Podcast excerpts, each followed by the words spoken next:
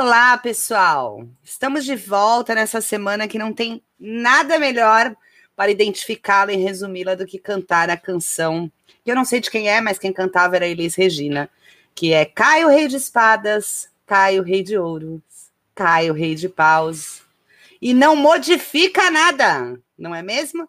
Porque enquanto não cair o monarca superior, o dono da coroa, a gente vai continuar nessa sem saber o que está acontecendo, né? É golpe, não é golpe, é acordão, não é acordão, tem vacina, não tem vacina. E ainda manda a gente jejuar. Não precisa, querido, com esse auxílio emergencial, todo mundo vai jejuar. E vocês, como é que vocês estão, meus queridos companheiros de suíte? Olá a todos! Aproveitando esse momento de lockdown, eu fiz um poeminha. Eu queria ler o poeminha que eu fiz. E ele começa assim. Se precisar sair de casa, use a máscara.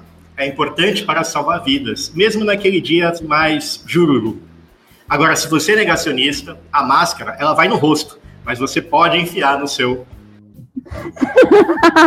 Fantástico, depois dessa. Só enquanto a gente está aqui gravando, alguns comemoram aí 3 mil e tantas mortes, outros lamentam muito. É isso aí, isso é ser brasileiro. Bora lá. É, o, o poeminha do André remete à Páscoa também, né? Aquela musiquinha que a gente cantava, né? Coelhinho, se eu fosse como tu, tirava a mão do bolso e enfiava a mão no, na terra plano, né? Então, é, a gente tá aqui meio desgostoso com tudo que tá acontecendo. Não deve ser diferente com você que está em casa, né? Você que se preparou, que comemorou o ano novo e falou: vem 2021, tudo vai ser diferente. É, e não, né? Hoje é um novo dia de um novo tempo que vai nascer, ficou para 2022 até então. E aí deve ter dado aquele baque. E ficou todo mundo assim, ou muito chateado que nem a Cristina, ou muito revoltado que nem eu, ou completamente fora das suas condições mentais, que nem o André fazendo poema. E é para isso que a gente hoje trouxe alguém especial para falar sobre esse momento e sobre as nossas emoções. A Natália Dumbra. Natália, conta para nós quem é você, do Tinder ao LinkedIn. Olá, pessoal. Primeiramente, muito obrigada pelo convite de vocês. É muito gostoso estar aqui nessa suíte, dividindo com vocês três e com todo mundo que está ouvindo. Meu nome é Natália Dumbra, eu sou psicóloga, sou formada aqui em Santos, mas eu vim lá do interior de São José do Rio Preto para trilhar meu caminho por, por mim mesma, né? É, eu saí de casa com 17 anos, então eu estou aqui há quase 10 anos morando sozinha aqui em Santos, construindo algumas coisas, e através disso eu também é, estou lidando com essa dificuldade da pandemia, que é em questão do isolamento, que é em questão da ansiedade e que é em questão de estar distante das pessoas que eu amo, como algo que talvez todos é, estamos passando nesse momento. É, eu fui convidada, então, por vocês para falar um pouquinho sobre a saúde mental nesse momento tão difícil e, ao mesmo tempo, tão desafiador. Bom, eu trouxe para a gente começar o nosso assunto aqui alguém que eu gosto muito, que é o Lenine. Enquanto todo mundo espera a cura do mal e a loucura finge que isso tudo é normal, eu finjo ter paciência. O mundo vai girando cada vez mais veloz, a gente espera do mundo e o mundo espera de nós um pouco mais de paciência. A partir de agora, o microfone é seu, Natália. Essa música, Carla, ela nos faz refletir sobre muitas coisas que estão sendo tocadas nesse momento, né? Eu costumo associar essa dificuldade em relação à pandemia e à saúde mental da pandemia neste momento como se o nosso eu fosse a nossa casa. Então, algumas pessoas estão tendo muita dificuldade de ficar em casa porque elas faziam de tudo antigamente para fugir dela. Então é como se nós estivéssemos sendo obrigados a olhar para dentro. É como se tivesse um cantinho ali empoeirado, onde a gente, é, na correria da vida, né, do cotidiano, não parasse para olhar, fingisse que não incomodasse ou que aquilo lá não estivesse acontecendo. E nessa questão do isolamento, né, é, começou a repercutir dentro da gente questões que antes a gente escondia de nós mesmos. Hoje, no consultório, é, a minha demanda de, de pacientes ela aumentou em mais de 50%. de pessoas que decidiram nesse momento olhar para a sua saúde mental, né? Tiveram um tempinho, talvez, para dedicar a isso, por mais que nesse percurso de vida a pessoa fosse muito resistente a essa questão da, de olhar para a saúde mental. E falar sobre isso chega a ser até muito difundido atualmente por algumas pessoas, mas outras ainda estão negando o que está acontecendo, a repercussão que isso está tendo na vida das pessoas, inclusive na minha, né? Não é porque eu sou psicóloga que eu consigo lidar de uma maneira diferente ou mais distante dessa situação, muito pelo contrário. Eu passo, em média, oito, sete horas ouvindo as pessoas falarem bastante sobre as suas vidas ou sobre a pandemia especificamente. E depois, para eu trabalhar tudo isso, também é uma questão é, bastante desafiadora, né? Mas eu, assim como eu gostaria que todo mundo pudesse fazer, também por conta da pandemia, mas muito além disso, é que as pessoas pudessem fazer terapia, né? Que é algo que a gente precisa no nosso cotidiano. Não inserir como, ah, eu tenho uma doença psicológica, eu tenho algum transtorno, eu preciso procurar ajuda. Não, não, não somente nisso. A gente precisa abranger a psicoterapia de uma maneira a se sentir mais potencializado, a entender mais as nossas limitações. E essa é uma questão que está muito em evidência nesse, nesse momento atual, né? Lidar com as limitações. A falta de controle é uma delas. Como é, a gente pode ver, né? O ano começou há quatro meses, quase, três meses e pouquinho. E muitas pessoas talvez tiveram depositado muita esperança em relação à vacina, né? Que bom que essa esperança existiu, mas talvez a expectativa fosse muito maior do que a realidade. Por isso que hoje tem algumas pessoas se frustrando, tanto pela quantidade da vacina, contra, com, como a aplicação da dose da vacina, quanto a qualidade da vacina, porque é algo novo, não somente para a gente, mas para todo mundo nesse contexto geral, né? Então, frustrações vêm acontecendo, não somente por esse quesito, né, da, da vacina, mas também de mudança de rotina, de falta de de emprego, de falta de alimento, dessas restrições que são impostas e que são muito importantes nesse momento, mas que nós precisamos lidar com seriedade, mas ao mesmo tempo trabalhar para que consiga, consigamos é, lidar da melhor maneira possível dentro do, das possibilidades de fato. Né? Eu acho que não sei como é que está sendo para vocês enfrentar esse momento, mas eu acho que está desafiador para todo mundo eu gosto disso que você fala. Assim, se a gente for falar cada um como tá a nossa situação, que nem você perguntou agora, eu acho que num podcast não vai ser o suficiente, né? Pelo que eu tô olhando pra cara de vocês. Mas eu gosto disso que quando você fala de frustração, porque a realidade é que a gente fala que brasileiro é resiliente, brasileiro não, não desiste nunca, mas a gente tem dificuldade de lidar com frustrações, não só por ser brasileiro, no âmbito geral, o ser humano tem dificuldade de lidar. E, e quando elas são muito evidentes, né? Assim, a gente já parece que já vai com a esperança frustrada. Ah, deu isso aqui, certo, mas com certeza alguma coisa vai dar errada lá na frente, né?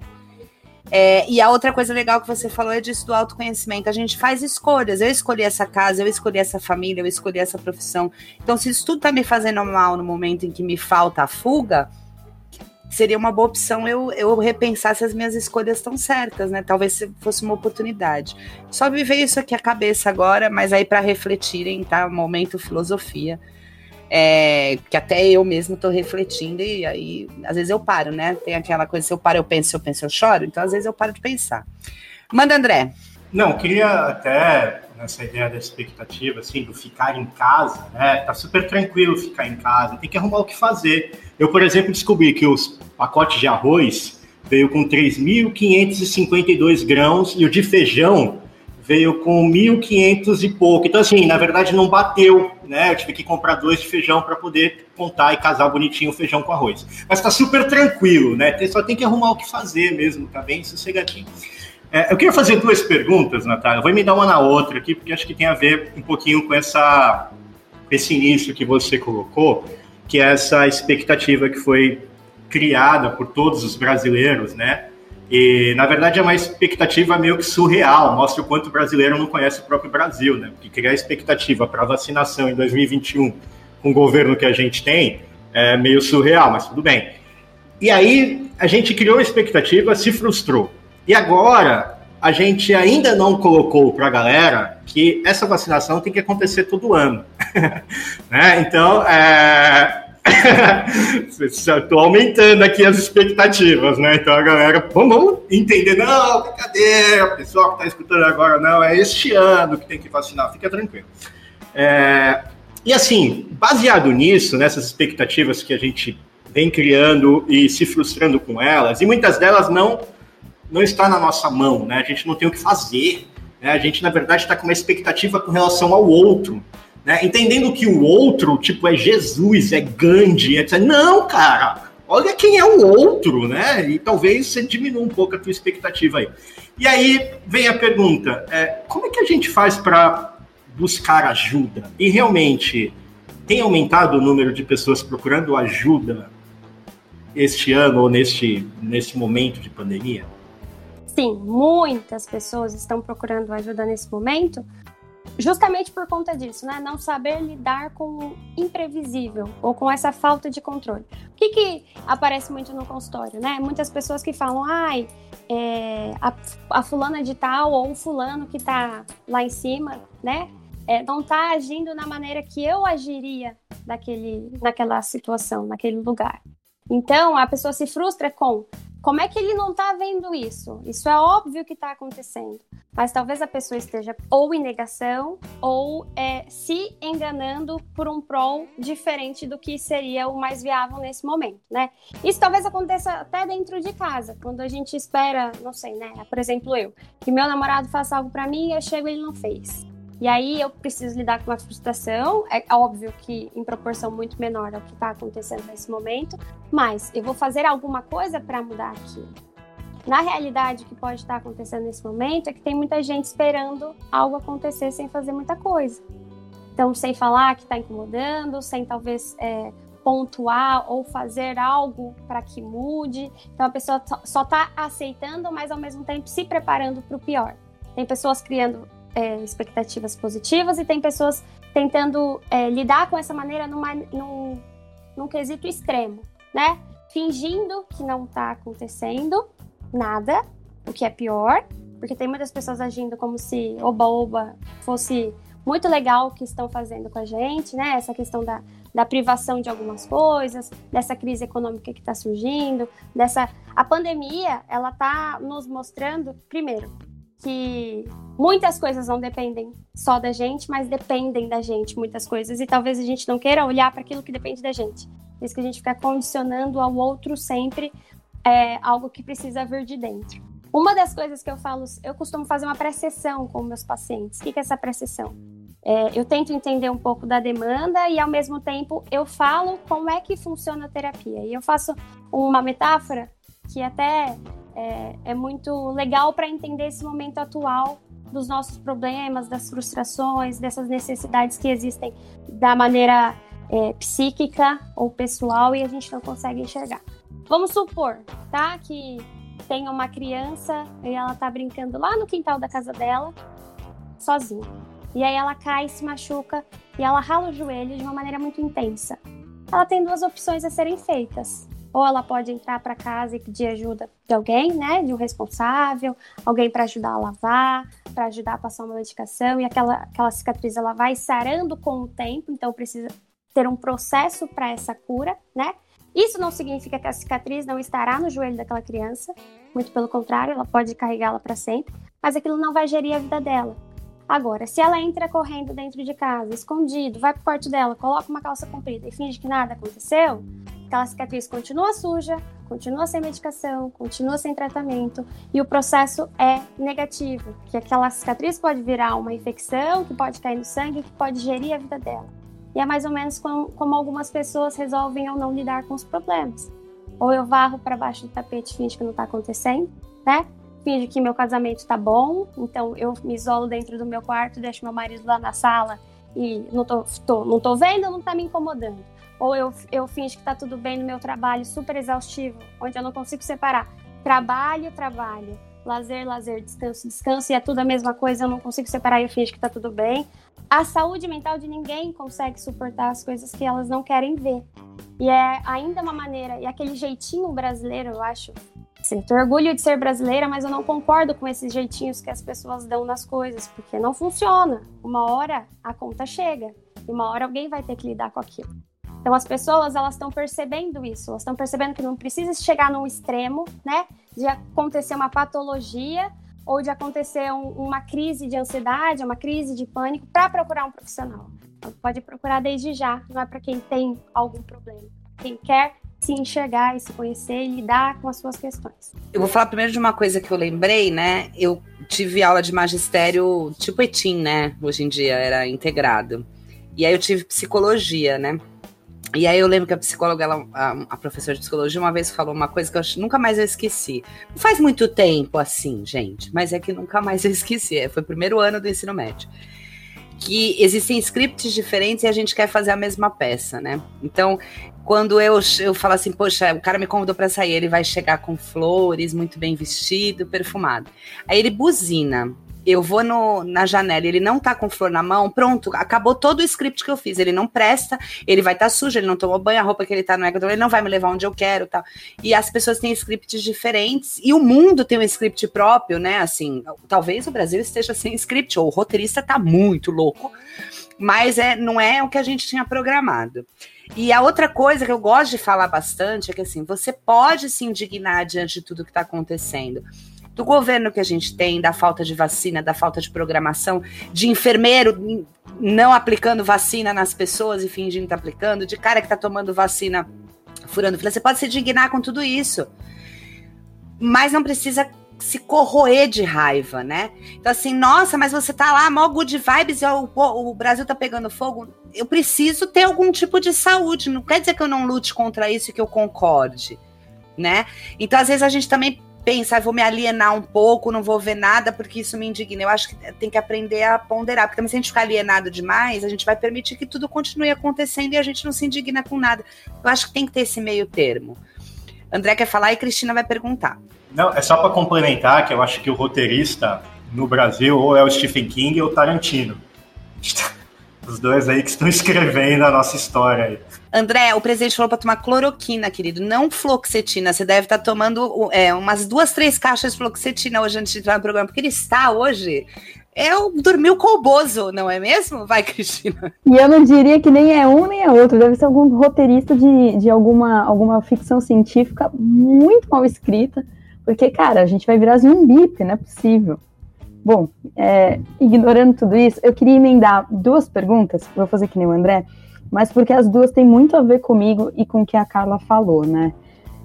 É, alienação ou fuga da realidade, evitando os noticiários, é uma opção, e digo por mim, eu tenho evitado o máximo, é, principalmente aí nas últimas semanas, o pessoal tem acompanhado, eu venho numa decrescente absurda, assim, né? É, de, de antes ficar super animada, o fato de conseguir e caminhar, fazer atividade física e agora nem isso, me colocou numa situação que assim, eu não tenho ânimo para mais nada. E aí, essa é uma, uma, pergunta. Não assisto mais noticiário, eu assisto filme da Disney à torta direito, to, todas as opções, menos noticiário. O único que eu não larguei foi o Foro de Teresina, mas tudo bem. E eu queria fazer sobre o limite entre a angústia que, que a gente está vivendo e a possível patologia clínica, porque assim, eu todo mundo sabe, é, eu sou declaradamente uma pessoa com depressão, a Carlinha também, apesar de estar tá num, num ápice super bom. Eu vim de um ano que eu me tratei muito e aí estava melhorando e parei os remédios tal. E no início, é, eu não conseguia nem dormir.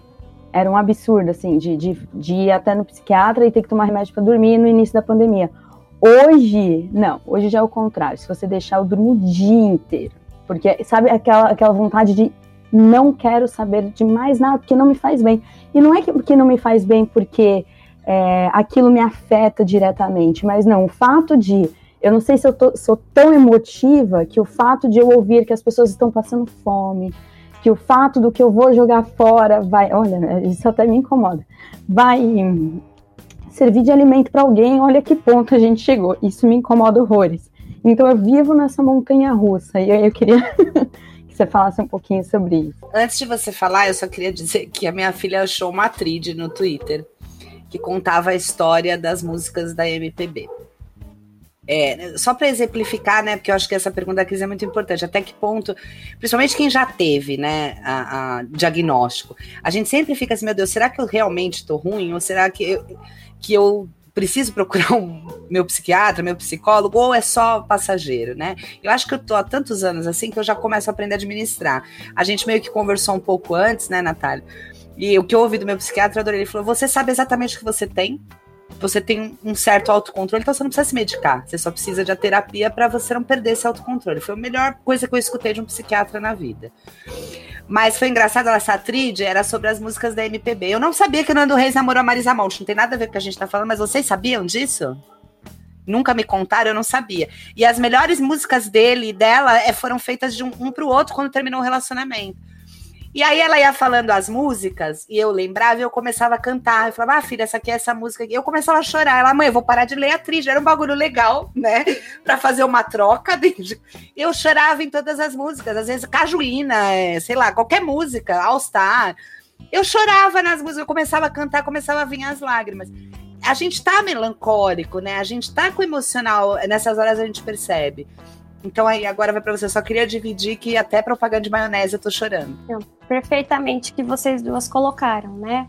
É, isso tem surgido muito na, na minha atuação clínica, né?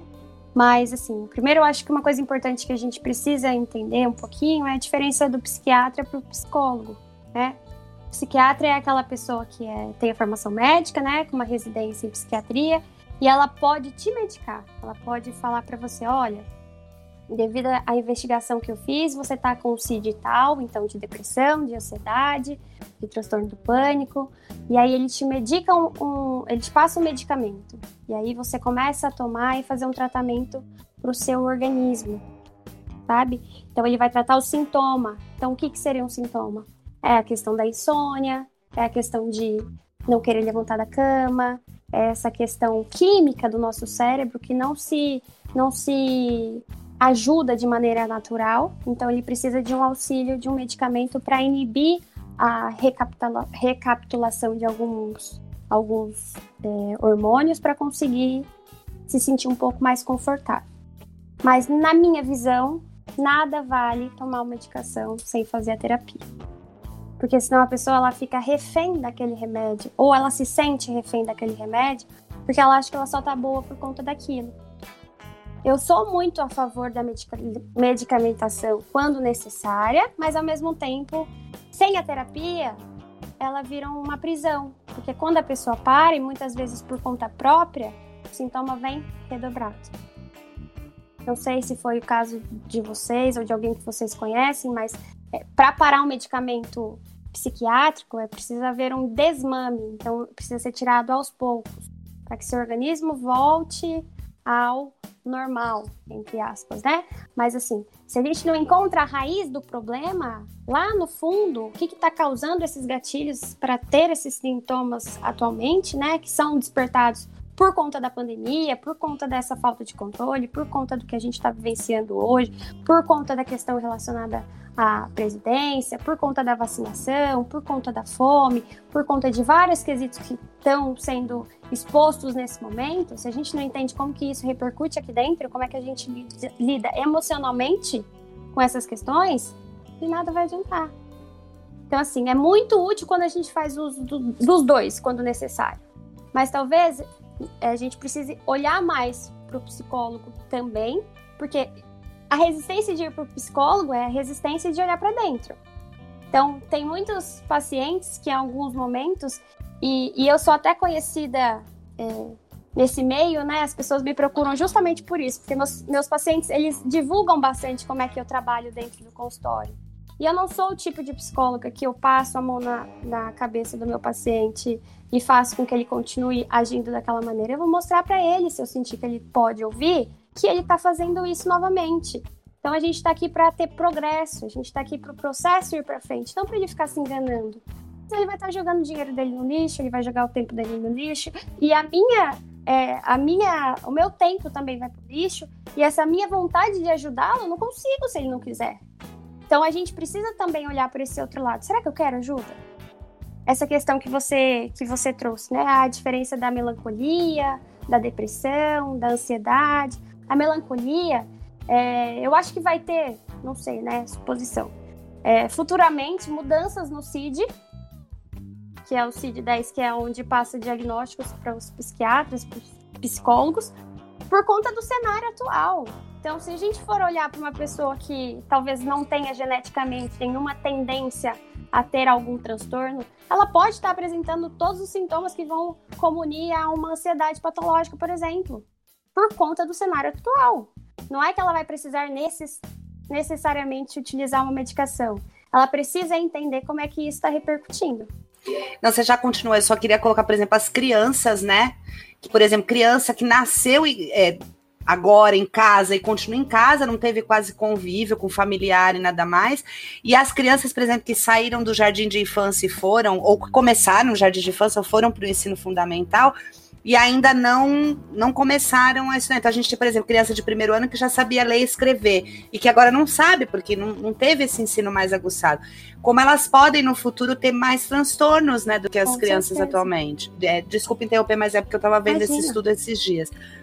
E não esquece de falar da questão de se alienar. Ah, vou ficar sem ver notícia porque eu queria conseguir, né? Mas elas, elas vão até a gente, né? O vizinho grita a notícia, não é possível. É, um jeito de outro você sabe. E acrescenta a notícia redes sociais. Se as redes sociais, de certa forma, também são um gatilho porque a gente, de certa forma, na rede social vive a sociedade do espetáculo, né? A minha vida é editada. Parece que tá todo mundo feliz, todo mundo bem, todo mundo tranquilo, todo mundo é maravilha. Fala, cara, eu tô aqui, velho, triste, chorando, mal, e a galera tá bem no, na pandemia. É, outra questão que vocês trouxeram, né, que é muito importante, é sobre a alienação. A alienação ela é diferente da dosagem é, é igual medicação, sabe? E muito excesso acaba matando. Então, se a gente tomar numa dosagem eh, pré-estabelecida, ela consegue de alguma maneira nos auxiliar. Então, se a gente entrar nessa questão da negação de que nada está acontecendo, eu estou aqui na minha casa tendo a minha vida normal, na maneira possível, e me afastando de todas as redes sociais ou de todas as notícias que possam aparecer, eu não vou saber lidar com o que está acontecendo. Porque qualquer coisa que escapulir vir a surgir, eu vou falar: meu Deus, olha isso como mudou. Não vê esse, esse processo de crescimento que vem com, acontecendo nesse, nesse decorrer, né? Principalmente agora que as coisas estão ainda mais difíceis. Então, se, quem deixou de ver as notícias lá em agosto e passou a, a assistir agora, estão tomando um susto muito grande. E aí, a, a, aquela sensação que elas tinham que já era ruim, tá ainda pior nesse momento que eles voltaram a ter esse vínculo. Então, o que, que seria mais saudável ser feito, né? É, uma coisa que a gente tem que entender que a, a dor, ela só passa quando a gente permite sentir. Isso não necessariamente acontece com todo mundo.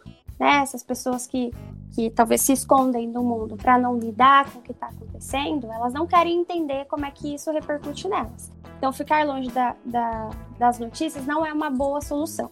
Uma boa solução é talvez estabelecer um tempo curto para ver, ver uma vez por dia, ver de uma fonte segura sem fake news.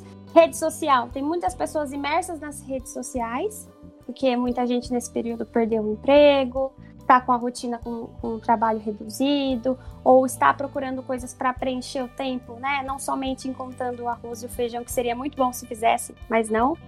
Eles ficam imersos nas redes sociais, vivendo vi a vida das pessoas que talvez não estejam levando a pandemia tão a sério assim. Pessoas que estão viajando, pessoas que estão saindo, pessoas que estão vivendo como se nada tivesse acontecendo, ou como se eles não tivessem assistindo toda essa questão que está é, sendo tão escancarada na nossa frente, né? A sociedade do espetáculo, onde a gente começa a se comparar, já está ruim. Quando a gente começa a se comparar, fica ainda pior. Então, é, isso são questões que a gente precisa conseguir se distanciar, mas não fingir que não está acontecendo e não viver só daquilo. Quantas crianças, quantos adolescentes passam 10, 12, 13, 14 horas trancados no quarto no videogame? E os pais, ah, não, deixa, pelo menos eles estão lá quietinho. É a maneira deles de lidar com o que está acontecendo. Não, gente. Eu sou terapeuta familiar sistêmica. Então eu trabalho muito essa questão da família em si, né, e dos relacionamentos. Então a gente precisa encontrar novas maneiras de se relacionar com as pessoas, novas maneiras de relacionar com a nossa família. Porque se antes eu trabalhava muito, meu marido trabalhava muito, Talvez a gente não tivesse tanto tempo de se ver assim. Então, alguns defeitos que ele tinha não me incomodava tanto. Agora, com essa intensidade de convivência, aquilo fica gritante. Como é que eu nunca vi aquilo? E aí entra muito na questão que você trouxe é, anteriormente, Carla, de idealizar muito alguma coisa. Então eu idealizo que essa pessoa, que essa pessoa é perfeita para mim. E aí quando eu começo a descobrir que ela é uma pessoa assim como eu, que tem defeitos, limitações, é, dificuldades em alguma coisa, ela não é feita só de qualidades, a gente começa a se frustrar e se distanciar, né? Isso repercute muito até na, na vida sexual de um casal, na vida da família em si, no tratamento dos filhos. Então eu delego muito a outras coisas, né? Para não lidar com coisas que são essenciais para a gente olhar. Então, assim, estabeleça horários para ter acesso a, a, notícias, né? E de fontes seguras, principalmente, porque o que tem de fake news aí é difícil. É, eu queria falar para vocês, primeiro usar uma metáfora, né? É, eu não li o livro, mas tem esse livro aí que estava na moda, que é A Sutil Arts de Tocar o eu não li, mas a gente também vive muito nisso, né? Ah, vamos falar para tudo que a gente vai viver bem. Então vamos supor, vamos falar para tudo que me incomoda, eu vou fazer isso. Na hora que eu precisar de alguém, eu não vou ter, porque eu simplesmente não tive empatia com ninguém. E parece que a gente cria as pessoas para isso, né? É, é, essa nova geração. A segunda coisa é eu casei com um cara magrinho, alto. Como é que é que o Bolsonaro falou? É, não sei o que, atlético? Perfil atlético. Perfil atlético tal. Aí hoje eu sento aqui, olho para ele com aquela pancinha e pergunto: cadê aquele homem que eu conheci? E aí ele me responde: eu comi. e faz assim na barriga. É mais ou menos isso, né? O tempo vai passando, não, tem, não é que ele não é mais o homem que eu conheci, é que eu idealizei, e aí eu fui descobrindo que não era bem aquele script que eu tinha escrito, mas já tá aqui pandemia, vou achar quem uma hora dessa, tá aqui, fica esse mesmo, não é? Melhor forma da gente se. Brincadeira, amor. Mais ou menos, tá? É... Eu só queria que você deixasse claro uma coisa, Natália. A gente. É que a gente fez um monte de pergunta em cima, não é culpa sua, não, tá? Ah, todo mundo é louco aqui. Aí aparece uma psicóloga, a gente fica rangendo os dentes para fazer pergunta. É. Mas que momento que eu falo assim, não, eu preciso procurar ajuda? Ou, todo mundo tá com ansiedade, ou com angústia, como você colocou. Que momento que eu tenho que ver essa angústia como patológica? O que, que você diria? Ah, é, acabou passando essa, essa pergunta. Na realidade, a angústia, né, ela é um sintoma da ansiedade, e a ansiedade é algo natural do ser humano. Ainda bem que nós temos a ansiedade para conseguir se proteger de algumas situações, para conseguir lidar melhor com outras, né? Então vamos supor que tenha é, sei lá, nós estamos lá num zoológico e aí alguma grade de um, de um leão lá ela quebra. A ansiedade vai ajudar a gente, nosso corpo se preparar a, a lutar com aquele leão ou a fugir. Mas tem pessoas que também se paralisam, ficam ali esperando para ver o que vai acontecer para o leão passar do lado. Então é, essa ansiedade ela é algo natural, é algo que fez com que a nossa espécie chegasse até aqui hoje. Mas ao mesmo tempo, quando a pessoa deixa de fazer coisas que normalmente ela faria, então que ela não tem mais ânimo para fazer as coisas, ou que ela fica com um medo muito intenso, acaba desencadeando até um, uma, um toque, né? Que é esses pensamentos compulsivos, ou esse uso excessivo de bebida, ou esse uso excessivo de cigarro como válvula de fuga, ou a pessoa começa a transferir para maneiras que ela consegue controlar essa sensação de controle. Porque a ansiedade nada mais é do que a falta de controle do futuro, né? É o medo do que pode vir a acontecer no futuro. É o medo de não conseguir lidar com o que pode vir no futuro. E na maioria das vezes, tudo que a gente pensa sobre o futuro, principalmente nessa situação, é que não vão vir coisas tão boas assim. Então, se a gente conseguir ser mais racional e conseguir interpretar, ah, será que o que eu estou pensando realmente faz sentido? Será que existe muita chance disso acontecer mesmo ou eu estou intensificando algo que está me fazendo mal? Será que é coisa da minha cabeça? Porque é, tem uma frase de um filósofo que agora eu não me lembro o nome dele corretinho, mas ele fala assim: às vezes a gente sofre muito mais na imaginação do que na realidade. A nossa cabeça ela cria muita coisa e a gente começa a agir como se aquilo realmente estivesse acontecendo. Então, por exemplo, se eu paro de fazer tudo o que eu fazia antes, eu preciso procurar o auxílio de um psiquiatra, de um psicólogo para conseguir lidar com aquilo que está acontecendo, né? Mas a diferença da ansiedade é, normal e da patológica, né, depende muito desse contexto que a gente está. Então, como eu falei para vocês, talvez isso no futuro vá mudar por conta desse cenário que nós estamos vivendo. É, essa pandemia ela está trazendo uma questão de saúde mental muito forte. Muitas pessoas estão procurando, mas muitas pessoas estão negando, fingindo que não está acontecendo. Então, se a pessoa perceber, né, se você percebe que um parente seu talvez não esteja agindo da maneira que ele agia, de uma maneira abrupta, né, muito radical, você tenta conversar. A gente precisa conversar com o outro. A gente precisa falar sobre os nossos sentimentos. Pelo menos com uma pessoa que você confie, para sim ter uma avaliação se aquilo está acontecendo. É algo que precisa realmente de uma ajuda ou se é algo que a gente consegue passar sozinho. Mas por conta da nossa sociedade ser uma sociedade que não lida muito com as coisas que de fato acontecem, talvez as pessoas não olhem para o que está sentindo. Então é muito, é muito difícil eu maquiar uma situação. Então eu finjo que eu estou conseguindo, eu finjo que eu estou bem, eu finjo. E na realidade só você sabe. Então não tem como ter um, um contexto específico. O que eu falo só é para você olhar em relação a questões que te davam prazer antes e que hoje pararam de, de te dar esse, esse sentimento de, de qualidade de vida. É, algumas coisas. Acho que o filósofo é o Sêneca, né? Porque esse é um isso, discurso muito estoico. É. Segundo, o André não correria nem brigaria com o leão, ele ia parar para tirar foto com o leão, eu tenho certeza disso. Terceiro e último, você falou do cigarro, porque você ainda não me viu comendo MM. Se você me visse comendo MM, a gente nem ia ter um episódio, você ia ficar só fazendo consulta comigo aqui. Pode falar, Natália.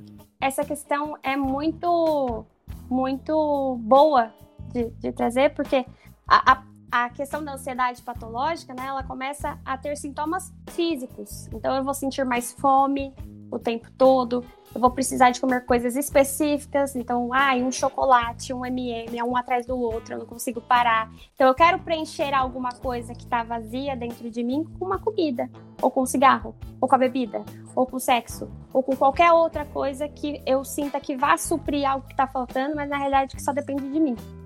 Então, quando vira um sintoma físico, também é questão de, de ir até um, um especialista para tratar, porque pode sim estar tá virando, desencadeando uma patologia. Eu vou deixar você falar, André, mas antes, deixa eu falar uma coisa que é brincadeira, mas ao mesmo tempo é sério, tá? E já passo para o André e já passo para a Cris. É, o meu, minha história com o MM é porque eu como por cor. Eu separo por cor e como vou comendo por cor em ordem alfabética, ainda delicado também. É, e aí eu tive algumas coisas de quando eu tive toque, né? Por exemplo, eu entrava no banho, eu tinha que arrumar todos os shampoos. Eu desligava o chuveiro para arrumar todos os shampoos na mesma direção. Eu não tinha aquela coisa de voltar para ficar trancando a porta. Isso eu não tive, mas eu tinha algumas coisas que as coisas tinham que estar muito bem organizadas. E depois. Ritual, né? Ritual. E aí o que aconteceu? É, eu, o meu psiquiatra ele era analista, então eu fazia o tratamento metabólico e o tratamento de terapia. Ele me deu alta depois de, de alguns anos. Eu achei muito legal, porque é muito difícil você encontrar alguém que teve alta, tanto de análise quanto da, da psiquiatra.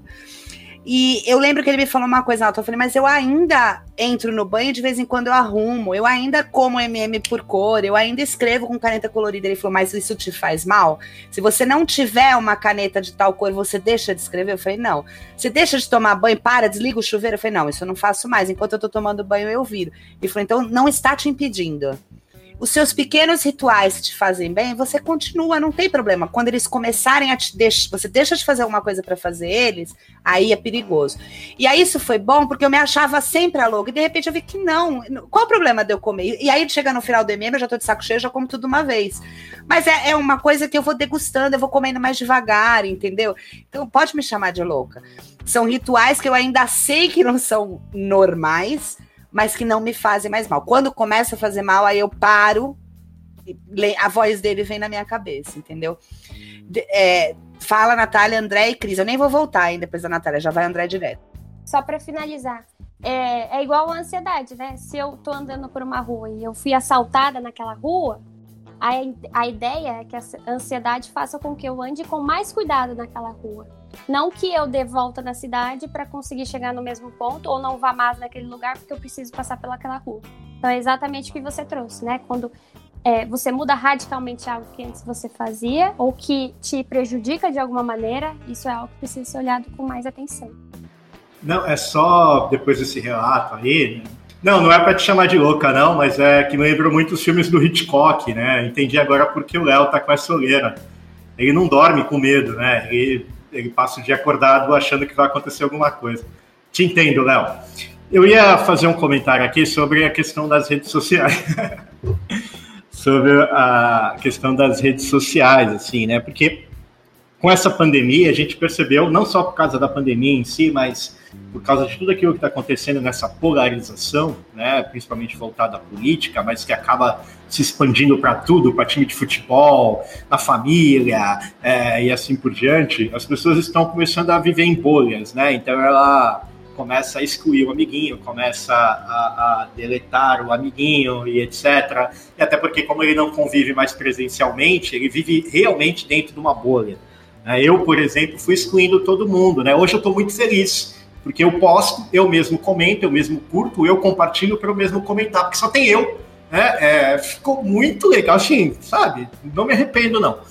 É, mas eu queria saber um pouquinho sobre isso, assim, essa, essa galera que está hoje, por causa da pandemia, se isolando cada vez mais na sua bolha e que isso vai em um determinado momento acabar e aí ele vai ter que retornar à convivência, né? Eu, eu brinco, porque eu, eu via muito nas redes sociais as pessoas colocando, ah, eu amo meu marido, eu amo minha esposa, eu amo meus filhos.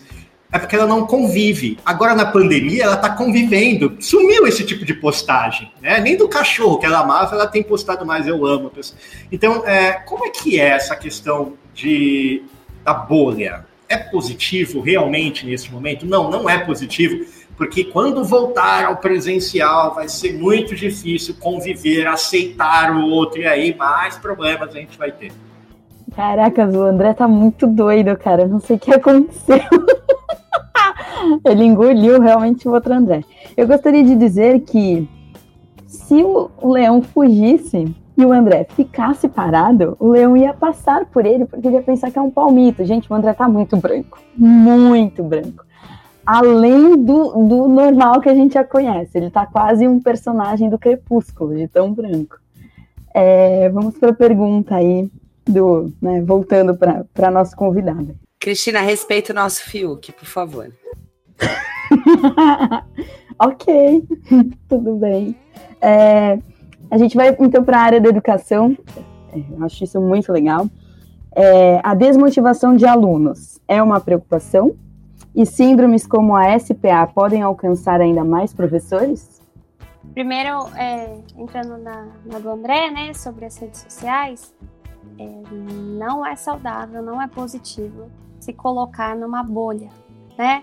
Isso talvez é algo que vem lá de trás, que por algum motivo você já gostaria de fazer antes, ou a pessoa já gostaria de viver nesse, nesse contexto onde ela não tem interferência externa nenhuma, mas ao mesmo tempo, né, quando a gente é, sair desse isolamento, e eu acredito com muita esperança de que é algo temporário, para conseguir se reinserir, reinserir né, em grupos sociais vai ser muito mais difícil.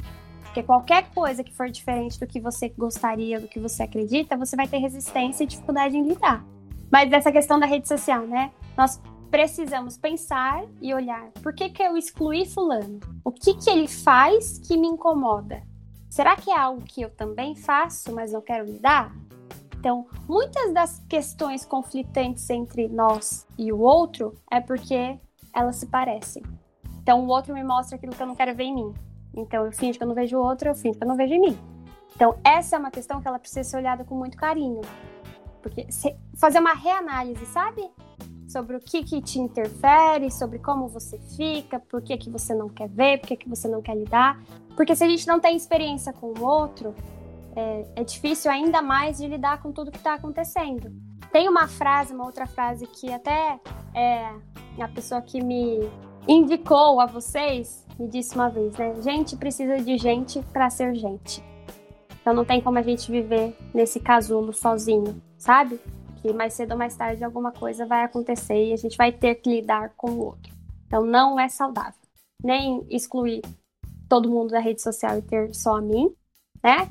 Nem ficar 15 horas por dia lá dentro, se comparando em quem está lidando melhor ou pior com a pandemia ou com as questões da vida que eles possuem, né? Nem ficar no quarto 20 horas jogando videogame com amigos virtuais ou sozinho. Isso, tudo que é extremo não é bom. A gente precisa encontrar um equilíbrio, tá?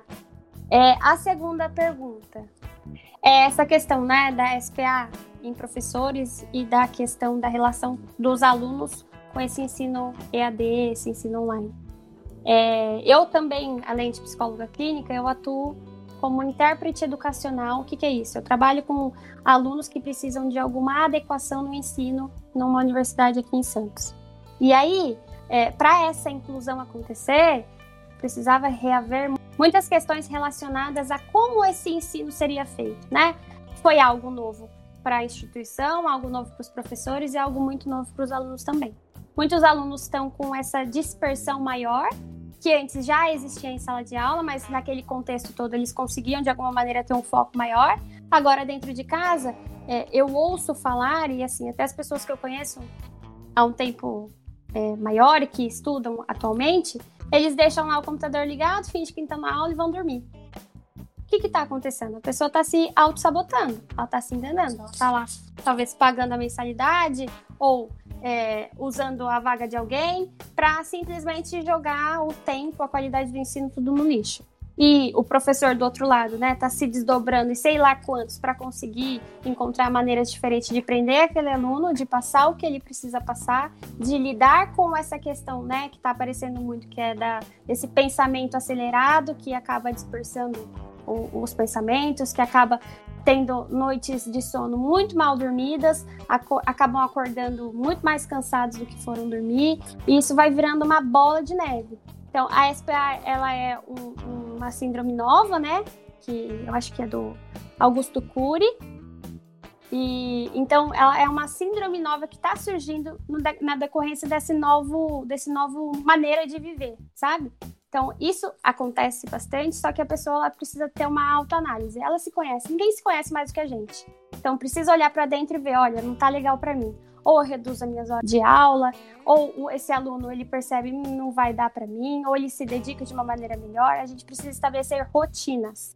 Nessas rotinas, além de tempo de trabalho, precisa ter tempo de descanso, tempo de lazer, tempo de prazer, precisa de ter tempos pra gente. Senão a vida fica muito difícil, muito maçante. E aí vai acabando é, fica pior do que nesse momento que já tá. Então a gente precisa fazer coisas para nos ajudar, não para intensificar esse sofrimento. Não sei é, se eu respondi. Respondeu sim. Gente, as duas últimas perguntas, tá? É, mas antes de passar, e uma coisa que é importante é que assim, a gente fica. Eu tô estudado muito sobre síndrome do pensamento acelerado, né? A gente fica muito tempo nas tecnologias, e aí, quando a gente vai procurar lazer, o que, onde a gente vai procurar? Nas tecnologias. E, e é inevitável, ah, não, eu só vou ver aqui o Instagram para ver o que, que as, eu gosto daquela daquele. Como é que é o nome daquilo lá? Do perfil, né? Eu gosto do perfil da Chefes na Quarentena, por exemplo, que é super engraçado, então eu quero dar umas risadas. Mas você não vai conseguir ver só aquele perfil, não vai. Você vai entrar ali, você tá passando, aí vai aparecer uma notícia, aí vai aparecer um amigo que tá doente, aí vai aparecer não sei o quê. Então é, é interessante você ter momentos lúdicos mesmo fora da internet. Ler alguma coisa lúdica, não só ler coisa para aprender fazer o, pessoal fez muito pão no começo da quarentena, é muito saudável fazer alguma comida, sei lá, conversar, jogar. E aqui assim, eu tô sendo a hipocrisia em pessoa, porque eu não faço, mas eu deveria fazer, né? Então no começo eu, tinha, tinha muitos jogos de tabuleiro, eu jogava com as crianças, com as crianças, minhas filhas têm 18 anos, tá? Com as meninas em casa. É, e aí você também vai cansando de fazer as coisas, porque é muito mais fácil o dedinho ali no celular, né? Do que armar uma mesa, do que não sei o que lá. E, e, eu acho que é isso, a gente usa para se encher de informação e para se encher de desinformação também. Qual dos dois? Pode falar, Natália. É só para completar, né? Eu acredito que essa questão que você falou, né, que chega um momento que vai enchendo um pouco o saco, ficar procurando outras alternativas além da, da rede social, é que quando a gente não vê sentido naquilo que está fazendo, né? Então eu estou fazendo para evitar alguma coisa, não porque eu quero fazer aquilo, a pessoa ela não vai conseguir fazer por muito tempo, né? Então é algo que precisa ser uma escolha, não uma obrigação. Eu, por exemplo, eu estou atendendo muito online. Então eu passo muitas horas aqui na frente da, da telinha, né? Chega uma hora que eu desligo isso aqui, meu Deus, eu tô até zonza. Eu tenho um Instagram profissional, eu não tô conseguindo mais postar direito, porque eu não consigo entrar na rede social, não consigo olhar pro celular. Até no WhatsApp, às vezes eu demoro para responder, porque eu não consigo olhar, não consigo ter tempo de ouvir, eu não consigo. Então, o que que eu faço? Eu, eu entro na rede social no sentido de espairecer minha mente, não consigo também. Aí eu vou sair daquilo. Aí eu fico no quarto, no escuro, tentando me voltar, sabe?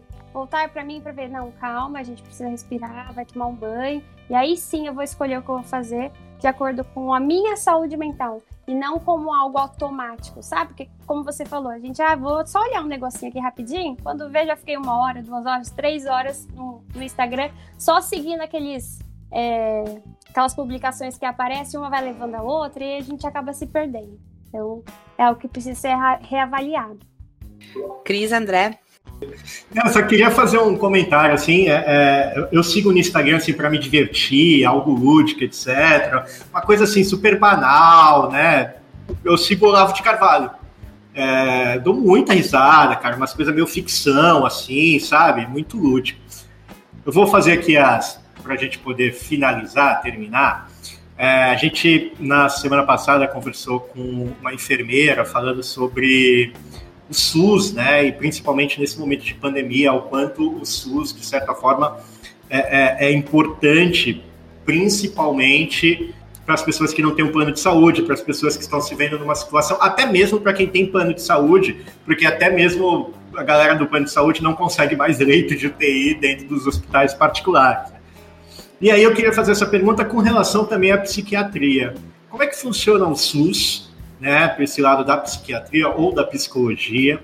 É, como é que funciona a, a, o SUS e se ele está preparado para receber toda essa demanda? Porque a gente não está falando apenas da demanda hoje relacionada à doença é, é, Covid em si, né? Mas tudo aquilo que pode também ser a doença de saúde mental que está sendo ocasionada pela, pela Covid, pela pandemia. E no final, assim, você deixar um recado para a galera, principalmente para aqueles que estão escutando, para aqueles que nesse momento estão com muita dificuldade de se relacionar, muita dificuldade de encontrar uma ajuda. Bom, André, na realidade, assim, atualmente o SUS ele não está, acho que todo mundo está acompanhando, né? Ele não está conseguindo dar conta do quanto de, de pessoas estão indo procurá-lo, tanto de pessoas também que estão com medo de procurar um, um uma ajuda em algum lugar externamente, né? Eu não conheço nenhuma plataforma do SUS atualmente. Até peço desculpa se, se existiria, eu não sei, mas é, que faça algum atendimento online. Mas eu sei que tem alguns centros, alguns grupos de, de psicólogos que eles estão se unindo para dar esse atendimento é, acessível para as pessoas. Então, se vocês quiserem, depois eu até passo para vocês é, os links todos certinho, que essas pessoas que estão contribuindo nesse momento, mas a demanda do SUS, eu já trabalhei no CAPS infantil e assim, é muito difícil conseguir um atendimento. É muito difícil. É, fora que é um psicólogo numa unidade para dar conta de muitas pessoas. Então, é um atendimento que ele não é individual nem sempre, é um atendimento que não tem a duração de um atendimento habitual, é um atendimento que ele é mais emergencial do que de fato um processo, sabe? Então eu acho que tem uma, uma falha muito grande em relação à questão da saúde mental no SUS. Né? Muitos psiquiatras, principalmente, é, isso não é um julgamento, mas também é o que eu conheço da área, tá? A pessoa tem que ter sorte para ir no profissional para o profissional que vai ouvi-la de verdade, que vai tentar entender o que ela está falando e assim dar um, um diagnóstico, se for necessário, correto, um medicamento correto, e não simplesmente imprimir uma, uma receita, atender em cinco minutos e mandar a pessoa embora. Né? Então, eu acho que tem que ter é, um olhar muito mais carinhoso e atento para essa questão que eu acho que não só nesse momento, mas quando a pandemia ela for sendo dissolvida, né? Quando as coisas forem melhorando, acho que essa questão da saúde mental vai vir mais forte ainda do que já está. Porque, como a gente falou agora há pouco, né? Essa reinserção em grupos vai ser muito difícil. É, conviver com outras pessoas vai ser muito difícil. Conseguir lidar com o que a gente sente sem ser de uma maneira tão extremista vai ser muito difícil. Então, vai precisar sim de um olhar da, da, da psicologia, da saúde mental, da psiquiatria, muito, muito forte, tá? É, uma, uma questão, né, que eu trago para quem estiver nos ouvindo nesse momento é que a pessoa, de alguma maneira, tenha esperança de que as coisas vão mudar, né? Que as coisas vão melhorar, para elas focarem naquilo que depende dela. Então, seguir tudo que está sendo orientado, distanciamento, esse uso de máscara, tomar a vacina de preferência, que a pessoa consiga ter controle do que ela pode fazer e não ficar é, delegando ao outro algo que só depende delas. Então, olhar mais para dentro, sabe? Como a gente falou lá no início do, do programa, a, a questão da casa. Então, a gente precisa conhecer a nossa própria casa para saber se é nela que a gente realmente quer morar, o que, que a gente precisa pintar, o que a gente precisa arrumar, o que a gente precisa limpar. Então, a gente precisa conhecer. Não é uma pessoa, outra que tem que, que vir nos falar o que a gente precisa mudar ou não mudar somos nós mesmos. E para isso a gente tem que se permitir olhar para dentro. Então é isso. Acredito que as coisas, sim, elas precisam ser melhoradas, mas precisa ocorrer um, um processo sobre isso. Converse sobre o que está sentindo com uma pessoa de confiança, de preferência, se vocês puderem quiserem, com um profissional, para que vocês consigam lidar com todas essas questões emocionais, sentimentais e a gente consiga passar por isso juntos só para fazer uma, um complemento antes de eu fazer o fechamento, é, e as pessoas que lidaram com mortes, né? Porque eu estava ouvindo um podcast sobre as mortes, né, na pandemia, porque a gente está falando de morte todo dia, mas na prática, né? Então eu ouvi umas coisas assim absurdas, do tipo, em março morreu, só em março, tá, gente? Não é até março. Em março, o número de pessoas mortas ele seria alcançado em 2045. Isso foi um, o, o chefe da. O chefe não, o, o líder das associações de funerárias no Brasil, né? E ele falou uma coisa muito, muito importante, embora que para ele seja um negócio a morte, ele falou que a gente tem que tomar muito cuidado com o jeito que a gente está enterrando os nossos mortos, né? Daqui a pouco não tem mais caixão. A gente já está fazendo em São Paulo isso de madrugada, porque Uh, são várias valas abertas ao tempo inteiro, enfim. O que ele disse é que o luto é uma coisa necessária. Então, se você nem vê o seu familiar, tudo bem, a gente entende que não posso fazer velório, mas nem você vê, você vai ficar o resto da cabeça. Eu enterrei ele, o resto da vida com isso na cabeça, né? Eu enterrei realmente aquela pessoa. É, será que eu podia ter feito alguma coisa? E a gente não tá dando direito ao luto. Então, assim, as pessoas que não sofreram nada já estão com mais problemas mentais, né? De saúde mental e as pessoas que sofreram, olha a demanda que está vindo por aí, né? E que a gente consiga entender de uma vez por todas que saúde mental não é loucura, gente. Ah, eu vou procurar um psiquiatra porque eu sou louca, eu vou procurar um psicólogo porque eu sou louca. Não, é qualidade de vida, né? Então é procurar. Você vai no dentista porque seu dente está doente, você não espera ele fazer o canal. Você vai no ginecologista fazer para fazer o preventivo porque você não quer ter um câncer de colo de útero, ou porque você quer ser mãe, ou porque você quer saber se você vai entrar na menopausa antes ou depois, enfim, você vai fazer todos esses exames. Não porque você já tá com algum problema, né? Então eu acho que é a mesma coisa. Poxa, eu não tô me sentindo tão bem, eu tô mais sonolenta, eu tô muito triste por qualquer coisa eu vou procurar, vou conversar com um psicólogo, talvez não um psiquiatra de primeira, né? Mas eu vou procurar com um psicólogo. E às vezes isso está se repetindo, às vezes até o psicólogo fala, a gente não está conseguindo administrar aqui, faz junto com o psiquiatra e tal. Encarar o cérebro como qualquer outra parte do corpo que tem demandas, tem fragilidades e que precisa disso. Cabe mais uma pergunta? Eu comecei aí num psicólogo, na verdade numa, numa psicóloga, há mais ou menos uns dois anos atrás, depois de relutar muito aí numa psicóloga, e aí eu passei por sérios problemas relados à, à questão do trabalho e fui numa psicóloga. Mas eu percebo, e aí isso por convívio com muitos amigos meus, né, é, que geralmente as mulheres procuram muito mais a, a, a um profissional, né, do que os homens. Os homens ainda têm aquele receio, ainda tem aquela percepção de que não, isso é besteira, não funciona, blá blá blá blá blá. E aí eu me reúno no bar com meus amigos e eles são os meus psicólogos. É, eu queria fazer essa pergunta para você porque nessa pandemia, independente se você é homem ou se você é mulher, o sofrimento é igual.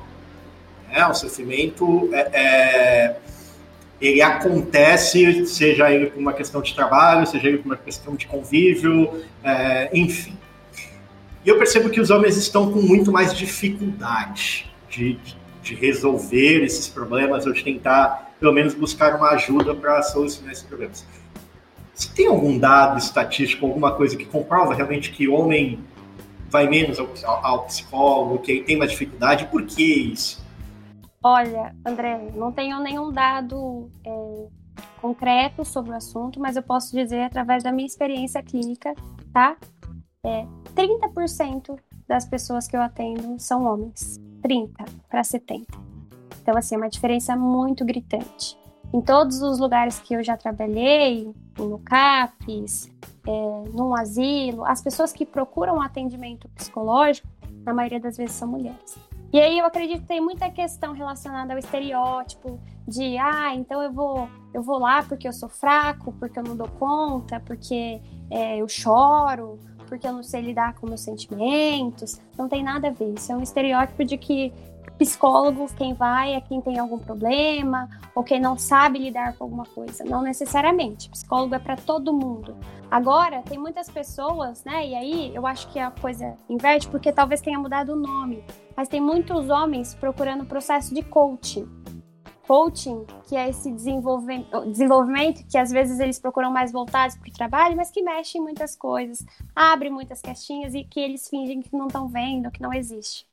Então, é, são coisas muito diferentes, né? Psicoterapia e um processo de coach. Mas no coach, eles se sentem mais à vontade só pelo nome. Já fazer um tratamento psicoterapêutico, eles têm essa resistência porque, ai, o que, que meus amigos vão pensar se souberem que eu tô indo no psicólogo? Conversar numa mesa de bar, conversar com, com os familiares, não é a mesma coisa. A gente não estuda vários anos para conseguir ter um, um, uma conversa nesse mesmo nível de que qualquer outra pessoa do nosso vínculo social conseguiria ter. Então é, é uma questão é, muito pessoal, né? Então você tinha uma resistência, mas que bom que você conseguiu passar por ela e eu tenho certeza e espero que, que essa profissional esteja te ajudando e tenha contribuído muito para o seu próprio conhecimento. Talvez seja isso que também você foi buscar, mas ao mesmo tempo é, não sei, né? Como é que você lida falando para as pessoas? O que, que as pessoas te falam? Elas diminuem esse, esse processo? Elas perguntam? Elas sentem confortáveis para ir também? Como é que funciona com você? Ela já me diminuiu antes, então não mudou muita coisa, não. Né? Na verdade, hoje continua a mesma coisa. Não, brincadeira. A, uma, uma, coisa que eu faço assim como relato, né, é que eu procurei ajuda quando cheguei no meu limite, mas talvez se eu tivesse procurado ajuda antes, não precisaria passar pelo que eu passei, né? E eu acho que tem gente que está no limite e, e, mesmo assim ainda não chega. E assim, é, esse limite vai se estender e vai se tornar cada vez mais perigoso, não só para você, mas para todo mundo ao seu redor.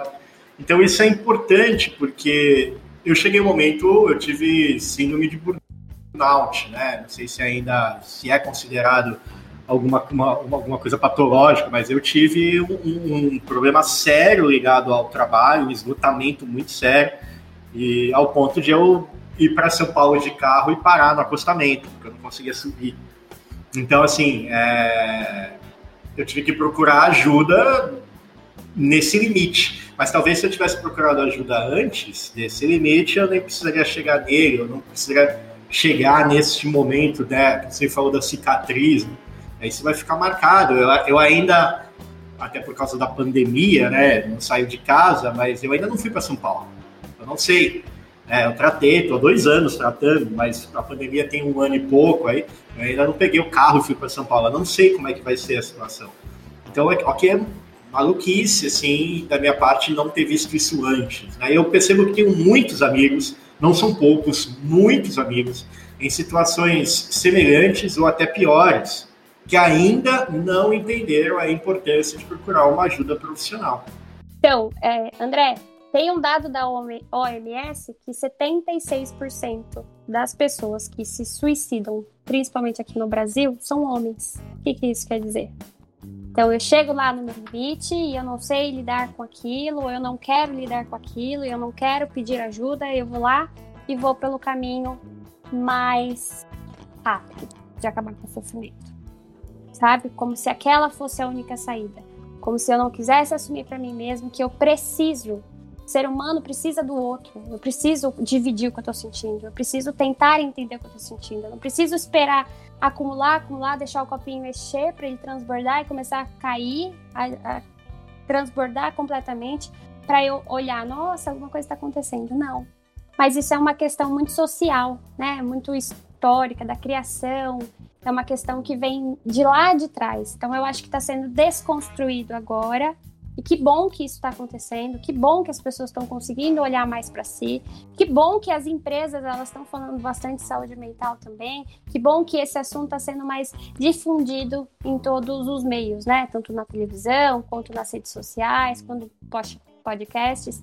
Isso está sendo muito falado porque é necessário, independente se é homem, se é mulher, se qualquer pessoa que seja, a gente precisa olhar para aquilo que não nos faz bem, ou aquilo que nos machuca, ou aquilo que nos causam algum, algum desconforto.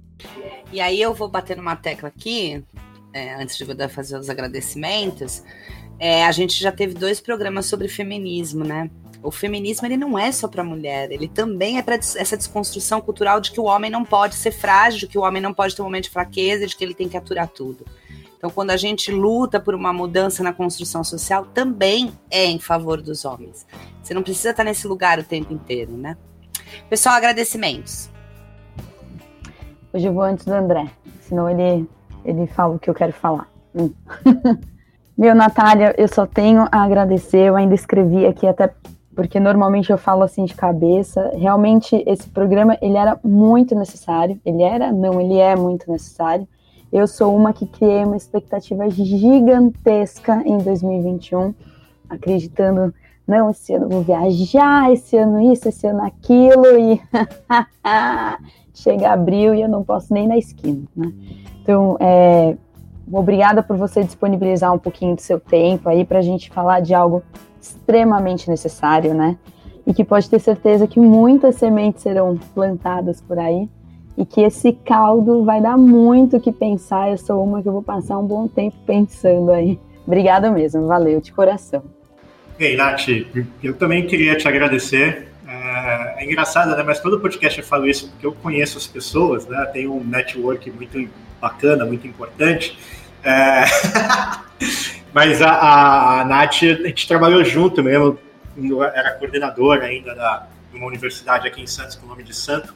E, e aí a gente trabalhava junto lá. E a Nath sempre foi uma pessoa muito profissional e, e fazia a pior parte, né? Porque, galera, nós professores sabemos como é difícil lidar com aluno. Agora, você imagine um aluno que tem algum problema, quanto isso se torna ainda mais difícil. E a Nath super simpática, super profissional, atendia a todos, conversava, ajudava, acho isso incrível, né? E eu só desejo tudo de melhor para você, sucesso né, com seus pacientes, sucesso é, é, nesse momento difícil da educação e você tendo que ajudar professor, tendo que ajudar aluno também dentro da universidade, que é bem difícil. Parabéns por tudo aquilo que você é, falou aqui para gente, de uma forma muito ética, de uma forma muito coerente, com muita propriedade daquilo que você fala. Tenho certeza que seus pacientes devem te adorar. Muito legal, viu? Parabéns, obrigado. Bom, eu quero agradecer, adorei te conhecer, adorei os papos que a gente teve antes da gravação, as trocas, adorei o seu Instagram. É, vou seguir, tomara que você tenha tempo de voltar a postar conteúdos. Vou agradecer mais uma vez, eu já fiz esse programa no programa da semana passada, porque eu não tenho esse network do André. Eu estou construindo isso agora, mas foi o André que me apresentou a Catuxa. E eu agradeço, porque através dela a gente conheceu você eu gosto muito quando o psicólogo vem aqui, porque eu, eu gosto de ver o meu diferencial, né? Eu tava conversando, vou falar de Big Brother, gente, não tem como não falar, né? Então, assim, o que, que me irrita na Juliette é justamente as coisas que eu tenho. Quando eu tô muito intensa, eu falo muito alto, eu falo o que eu penso, e é o que me irrita nela. E por que, que eu gosto tanto do João? Que é o outro participante.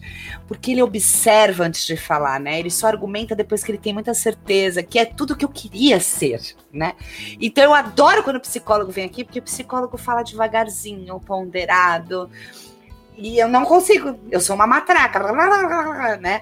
Então eu gosto muito disso e, e abre muito a mente da gente para pensar sobre várias coisas. Eu gostaria de ter feito psicologia, eu fiz faculdade muito tarde, é, precisei fazer uma faculdade que não, despendesse, não despendesse muito tempo, mas adoraria. Acho que agora eu já tô velha, então por isso que eu faço todos os cursos que aparecem sobre terapia, sobre psicologia, sobre algum tema, eu faço com afinco, não para aplicar, mas para aprender. Eu acho que é uma conhecimento é uma forma de você fazer uma terapia, porque você está aprendendo, né? E, e, e se autoconhece. Então, eu adorei esse programa, muito mesmo. E eu espero que fique o convite para você voltar, para falar mais, principalmente sobre família, como a gente tem, né, dificuldade de lidar com o nosso conhecimento e com as pessoas que estão ao nosso redor, mais próximas. Eu acho que seria uma pauta legal. Para terminar, eu trouxe para nossa suíte Tiago York e Milton Nascimento. Um pouquinho de esperança, né? Então, vou falar aqui antes de passar a palavra para você. Espalhar por aí qualquer coisa que faça sorrir, aquietar o silêncio das dores daqui. Ser amor para quem anseia, solidão de casa cheia, dar a voz que incendeia, ter um bom motivo para acreditar. Mais bonito não há. Muito obrigada, Natália. Olha, fico até emocionada com tudo que vocês trouxeram, que vocês colocaram. Eu só queria agradecer do fundo do meu coração pelo convite, Eu Agradeço também essa intermediação da Catuxa, a vocês que confiaram nessa indicação. Muito obrigada, Cris, André, Carla, pelas perguntas, pela atenção e pelo cuidado com o tema, né, que é um tema tão sensível, tão importante. E eu agradeço muito, em nome de todo mundo que, que ainda vai ouvir esse, esse podcast, por, por vocês conseguirem ter essa delicadeza, sabe? De dar visibilidade a esse assunto. Muito obrigada, espero voltar outras vezes. Foi muito bom participar dessa homenagem com vocês três. E vamos com certeza falar sobre família, que também é um tema muito interessante, ainda mais nesse momento de convivência tão intensa, né? Muito, muito obrigada mesmo, de coração. Falei que um primeiro homenagem você nunca esquece. André, anuncia aí o nosso nossas dicas culturais. Fuga da caverna. Vamos começar agora com as nossas dicas culturais, dicas extremamente importantes para você nesse momento de lockdown pandemia, para não sair de casa. Tem aí uma dica de série, de filme, de livro, de música, enfim, vamos aqui passar algumas é, dicas para vocês poderem curtir. Vamos começar com a nossa convidada, Natália. Bom, eu acho que duas dicas culturais que eu tenho, uma é musical, né? Que é uma música muito linda, não sei é, se foi ele que escreveu, mas eu acredito que sim, que foi o, o Michel Teló, que chama uh, O Tempo Não Espera Ninguém. Então é uma letra maravilhosa, muito linda de verdade. E um filme que eu gostaria de, de passar para vocês, né? Não sei se já foi dito anteriormente, mas chama Soul ele fala sobre essa questão da vida também e do tempo, que enquanto a gente é, espera um momento específico, um momento perfeito, ou que nós consigamos atingir aquele objetivo tão específico que às vezes a gente cria, a vida está passando e a gente deixa de viver. Então, são duas dicas aí para quem tiver um tempinho conseguir olhar, que são muito, muito bacanas. Eu acho que é dele mesmo porque ele cantou, falando da música, porque ele cantou no The da Voice família. É, e foi apresentado como dele mesmo. É muito bonita mesmo a música. Para vocês não falarem assim, ah, vocês fazem todo um programa sobre saúde mental e aí essa louca vai e, e indica um filme desses, eu vou contar a história, tá? É, eu, André e o Júlio vamos fazer um, uma live falando de filmes de do Oscar, né? E aí o Júlio, ele fica me mandando, quando não é o André, é o Júlio, né? Eu vou botar todo mundo num grupo só porque eu tô enlouquecendo já falando de filme. Aí ontem o Júlio mandou: oh, tu já assistiu tal filme? Aí eu mandei a lista que eu tinha assistido e falei: e aquele curta de animação? Você assistiu, André? O If. Deixa eu tentar falar. If Anything Happens, I Love You é o nome do filme. Ele tem 12 minutos. Ele é extremamente triste. Eu não vou dar spoiler, porque o, o legal é você assistir, sentir o choque e depois fazer a reflexão. Mas o Júlio, ele me mandou assim: ó, você tem que assistir, por causa disso eu fiquei destruída. Então eu falei: meu, eu tô super mal hoje. Isso foi ontem, tá? Tô super mal, Júlio. Eu não vou assistir uma coisa que. Você ter noção, eu tô vendo Vai Que Cola no Globoplay pra ver se eu vejo alguma coisa que, sabe, me. me... Só ficar olhando pro Paulo. E ainda chorei porque eu lembrei que ele tá entubado, o, o Paulo Gustavo. Então, nem aquilo tava me resolvendo. Aí ele falou assim: ó, eu falei, vou deixar pra ver num dia que eu estiver feliz. Ele falou: não faz isso, porque vai te dar bad. Assiste hoje que você já tá de bad, pelo menos você reflete. E super funcionou. tá? Então, é, eu recomendo. São 12 minutos de filme. É um curta-metragem sem nenhuma palavra. A única, é, a única coisa que vocês vão ver de palavra que é escrito, não é falado, é essa frase, né? Se alguma coisa acontecer, eu te amo. E ele não tem nenhuma palavra e tem milhões de significados. Então, embora ele seja triste, ele força uma reflexão super necessária de um, uma tragédia que aconteceu, mas que tem a ver com o momento que a gente está vivendo também. Tá? Então essa é a minha indicação e já vou dar um spoiler aqui da nossa live. Para mim ele ganha de, de curta, tá? De animação. Vai, Cris. Bom, eu vou, como eu já havia dito no outro programa, eu ando procurando coisas bem leves para assistir e, óbvio, né, rever este filme para mim é uma delícia com Amor Simon. Esse filme é aquele filme para aquecer coração. Para quem não sabe, não sabe, o filme fala de um adolescente, né, que aparentemente leva uma vida comum, mas sofre por esconder um grande segredo. Ele nunca revelou que ele é gay para sua família nem para seus amigos. E o desenrolar todo da trama vai aí quando ele se apaixona por um dos colegas de escola que anonimamente, né, eles se correspondem é, via internet. Então fica aí para quem não assistiu, assista, vale super a pena. Bem, eu vou de Oscar. Eu vou de um filme que ninguém entendeu, chamado Tenet. É um filme do Christopher Nolan. Ninguém entendeu. O filme é muito legal, muito bom, muito bacana, mas ele fala sobre viagem no tempo, ele fala sobre é, é mundos paralelos, ele fala sobre é, partículas, fala sobre física quântica, ele fala sobre um monte de coisa, mas não fala nada. E é muito louco quando você assiste, ele é bem maluco, assim. As cenas de ação são ótimas, os efeitos especiais são magníficos. No final, acaba o filme e você fala, nossa, adorei o filme. Entendeu? Não, mas eu adorei o filme. Então assistam Tenet, é bem legal, vocês vão curtir também. Mais um filme bem pancada, assim, com muitos efeitos especiais, muita ação. Aliás, com atuações incríveis, né? Atuação é, é, bem legal mesmo de ação, bem importante. Gostei muito do filme, não entendi nada, então se você depois assistir o filme, por favor, e entendeu, vá lá no Homenagem Platônico e conte pra gente sobre o que, que é o filme. De quem é esse Vamos para o nosso momento sabedoria e, obviamente, utilizando a tecnologia para saber um pouquinho sobre o significado de algumas palavras. E a minha dúvida hoje, minha querida assistente virtual do Homenagem Platônico, Títio, minha dúvida é o que significa a palavra barganhar? Olá, André. Barganhar é simplesmente o fato de receber um bar de herança. Mas se for para fazer aglomeração na pandemia ou manifestação contra o lockdown, melhor não ganhar nada. De que é isso, Muito bem, mais um episódio feito. Muito legal, assunto importante. Continuamos assim. Gostaria de dizer para vocês que nossas redes estão abertas para vocês irem lá, darem sugestões de pauta, falarem se gostaram, se não gostaram. Hoje a gente nem teve contatinho. Vamos lá, pessoal, vamos interagir. Uh, e meter o pau, como sempre, mas com muito carinho. Também estamos abertos para parcerias. Entrem em contato. Desejo uma excelente semana para vocês que os dias sejam melhores e que a gente consiga renovar as esperanças. Fala, André!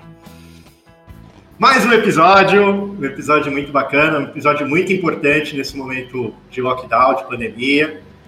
Desejo a vocês uma boa semana, que vocês curtam, que vocês compartilhem, que vocês é, é, comentem, né? E assim como a Carlinha disse, eu acho que é extremamente importante. Estamos precisando de dinheiro, então se vocês puderem é, apoiar o homenagem platônico, né? Se puderem patrocinar a gente, sabe como é que é? Muito difícil fazer. Então a gente está precisando de gente que queira empresários da região, né? Que queiram patrocinar esse homenagem platônico, fiquem à vontade. Valeu. Gente, cada caixinha de fluoxetina do André é caríssima. Ajuda. E outra coisa, curte, compartilha. Só faltou ele mandar ativar o sininho, né? Cris, o que a gente tem hoje saindo direto da garagem para a suíte? Expulsos do sarau. E hoje nós vamos de Expulsos do Sarau com Dimitrios Augusto, que tem 21 anos, atualmente está no quinto semestre de psicologia e tem se assustado bastante e se encantado com o ser humano.